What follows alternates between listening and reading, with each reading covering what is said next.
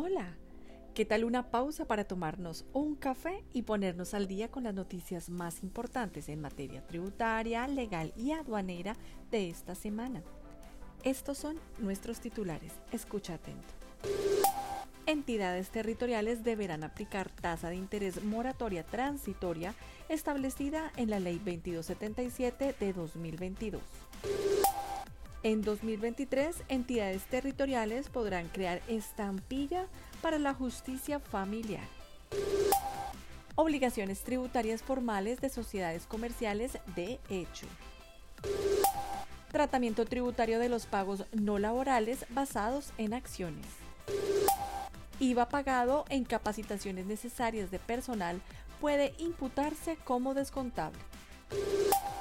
¿Conoce usted cómo determinar el valor de un inmueble que tenga calidad de activo fijo en declaración de activos en el exterior? ¿Cómo se deben presentar estados financieros de grupos empresariales bajo control de entidad extranjera? Tratamiento contable de las sucursales extranjeras en Colombia. Precisiones de la Superintendencia de Sociedades sobre la capitalización de acreencias se encuentra o no grabado con aranceles e IVA el ingreso de unas mercancías bajo el control aduanero que realice una sociedad que no es usuaria de zona franca? ¿Existe algún impedimento para la nacionalización de mercancías con doble etiquetado? Los contribuyentes no responsables de IVA pueden aplicar los incentivos arancelarios de la Ley 1715 de 2014. Colombia participa en el lanzamiento de Alianza para la Prosperidad Económica de las Américas. Comencemos. Entidades territoriales deberán aplicar tasa de interés moratoria transitoria establecida en la Ley 2277 de 2022. Conforme a lo precisado por el Ministerio de Hacienda y Crédito Público, las entidades territoriales deberán aplicar la modificación transitoria del artículo 635 del Estatuto Tributario Nacional, realizada por medio del artículo 91 de la Ley 2277 de 2022 conforme a la cual se establece temporalmente una tasa de interés de mora para las obligaciones tributarias y aduaneras que cumplan con los requisitos establecidos en la norma. Sin embargo, no sucede lo mismo con la reducción transitoria de sanciones y de tasa de interés para omisos en la obligación de declarar impuestos administrados por las entidades territoriales ya que a estos no les resulta aplicable el contenido del artículo 93 de la Ley 2277 de 2022. En 2023, entidades territoriales podrán crear estampilla para la justicia familiar. Según resaltó el Ministerio de Hacienda y Crédito Público, a partir del 4 de agosto del 2023, tanto las asambleas departamentales como los consejos distritales y municipales podrán crear una estampilla sobre determinados contratos y adiciones suscritos por las entidades que conforman el presupuesto de la respectiva entidad territorial para contribuir a la financiación de las comisarías de familia de acuerdo con lo indicado en el artículo 22 de la Ley 2126 de 2021. Obligaciones tributarias formales de sociedades comerciales de hecho. Para efectos tributarios, las sociedades de hecho se asimilan a sociedades de responsabilidad limitada o a sociedades anónimas, según las características similares que compartan con un tipo societario o con el otro. Asimismo, expresó la DIAN que para cumplir las obligaciones formales a cargo se requiere la inscripción de estas sociedades en el RUT. Tratamiento tributario de los pagos no laborales basados en acciones. De acuerdo con lo conceptuado por la DIAN, el tratamiento establecido en el artículo 108-4 del Estatuto Tributario en materia de impuestos sobre la renta y complementarios solamente es aplicable para los pagos laborales basados en acciones. Por consiguiente, los pagos basados en acciones o cuota de participación social realizados en virtud de relaciones no laborales reciben el tratamiento de pagos en especie conforme a los artículos 29 y 79 del Estatuto Tributario. IVA pagado en capacitaciones necesarias de personal puede imputarse como descontable. Según el Consejo de Estado, la compra e importación de repuestos para permitir el funcionamiento en condiciones adecuadas de los bienes a los que estos se incorporan generan IVA descontable, conforme a las reglas previstas en los artículos 485 y 488 del Estatuto Tributario, en la medida en que no incrementen la eficiencia ni la vida útil de tales bienes y por tanto no se consideran activos fijos. Adicionalmente, el colegiado señaló que también es descontable el IVA pagado en adquisición de seguros y capacitaciones de personal que se consideren gastos necesarios para el desarrollo de la actividad generadora de renta del contribuyente.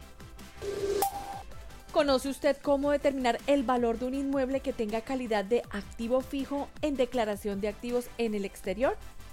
Para efectos tributarios, el valor patrimonial de los inmuebles calificados como activos fijos poseídos fuera del territorio nacional es el costo de adquisición, estimándose en moneda nacional al momento de su reconocimiento inicial a la tasa representativa del mercado, certificado por la Superintendencia Financiera, según expresó la DIAN. ¿Cómo se deben presentar estados financieros de grupos empresariales bajo control de entidad extranjera? Señalando previamente que la combinación de estados financieros se realiza según el marco normativo contable de la sociedad subsidiaria responsable del proceso, la Superintendencia de Sociedades señaló que para ello se debe tener en cuenta un procedimiento asimilable al que corresponde a la preparación de estados financieros consolidados, pero sin incluir las cifras del inversionista controlador. Así, el estado financiero a presentar integra todas las subsidiarias bajo control común de un mismo inversor, independientemente de que haya o no relaciones entre ellas, y la obligación de presentarlo recae sobre la subsidiaria colombiana de mayor patrimonio, conforme a lo dispuesto en el numeral 2.2.5.1 del capítulo 2 de la Circular Básica Contable número 100 00007 del 12 de julio de 2022. Tratamiento contable de las sucursales extranjeras en Colombia. El Consejo Técnico de la Contaduría Pública señaló que la reducción del capital de sucursales de sociedades extranjeras únicamente puede realizarse conforme a lo estipulado en el artículo 487 del Código de Comercio, por lo que su contabilidad debe ajustarse a los marcos de información financiera aplicables, a fin de presentar estados financieros de propósito general en los que se tenga en cuenta los correspondientes criterios de reconocimiento de activos, pasivos, ingresos y gastos. Precisiones de la Superintendencia de Sociedades sobre la capitalización de acreencias. Según la Superintendencia de Sociedades, la capitalización de acreencias se entiende como el convenio entre la persona jurídica emisora de acciones y un acreedor que puede ser asociado o externo, por medio del cual se extingue una obligación preexistente mediante la transferencia de acciones por un valor determinado. En consecuencia, debido a que se trata de un negocio jurídico específico del derecho societario y del derecho concursal, para la solución de conflictos que puedan derivarse del acuerdo, corresponde a las partes definir los medios jurídicos que les resulten más idóneos ya sea bajo la perspectiva de la exigencia del crédito original o de la entrega de las acciones. Se encuentra o no grabado con aranceles e IVA el ingreso de unas mercancías bajo el control aduanero que realice una sociedad que no es usuaria de zona franca? La DIAN, a través del concepto 100, 208, 192, 1532, responde si se encuentra o no grabado con aranceles e IVA el ingreso de unas mercancías bajo el control aduanero que realice una sociedad que no es usuaria de zona franca, haciendo una aclaración en que las instalaciones del usuario comercial son de mercadeo, comercialización, almacenamiento o conservación. Por lo que en consecuencia los bienes que ingresen del exterior a las instalaciones de un usuario comercial de zona franca se consideran fuera del territorio aduanero nacional, razón por la cual no están grabados con aranceles e IVA, con independencia que al momento de su introducción a la zona franca, el documento de transporte hubiese sido consignado o endosado en propiedad o en procuración a dicho usuario, y que las mercancías sean de propiedad de terceros que utilizan sus instalaciones para las actividades permitidas. ¿Existe algún impedimento para la nacionalización de mercancías con doble etiquetado? El concepto 100-108-192-56 del 12 de enero del 2023 de la Dirección de Impuestos y Aduanas Nacionales emite aclaración si existe algún impedimento para la nacionalización de mercancías con doble etiquetado por lo que es necesario destacar lo señalado en el artículo 2.2.3.3.1.1 del decreto 1074 de 2015 exponiendo que en el caso que la mercancía importada esté sujeta al cumplimiento del etiquetado de que trata el reglamento técnico respectivo para el tipo de producto, y esto sea una condición para el levante de la mercancía, la autoridad aduanera verificará tal hecho, ya sea en el control simultáneo o en el control posterior. Por ende, el levante o la aprehensión de la mercancía dependerá de si el reglamento técnico permite o no el doble etiquetado. Los contribuyentes no responsables de IVA pueden aplicar los incentivos arancelarios de la Ley 1715 de 2014.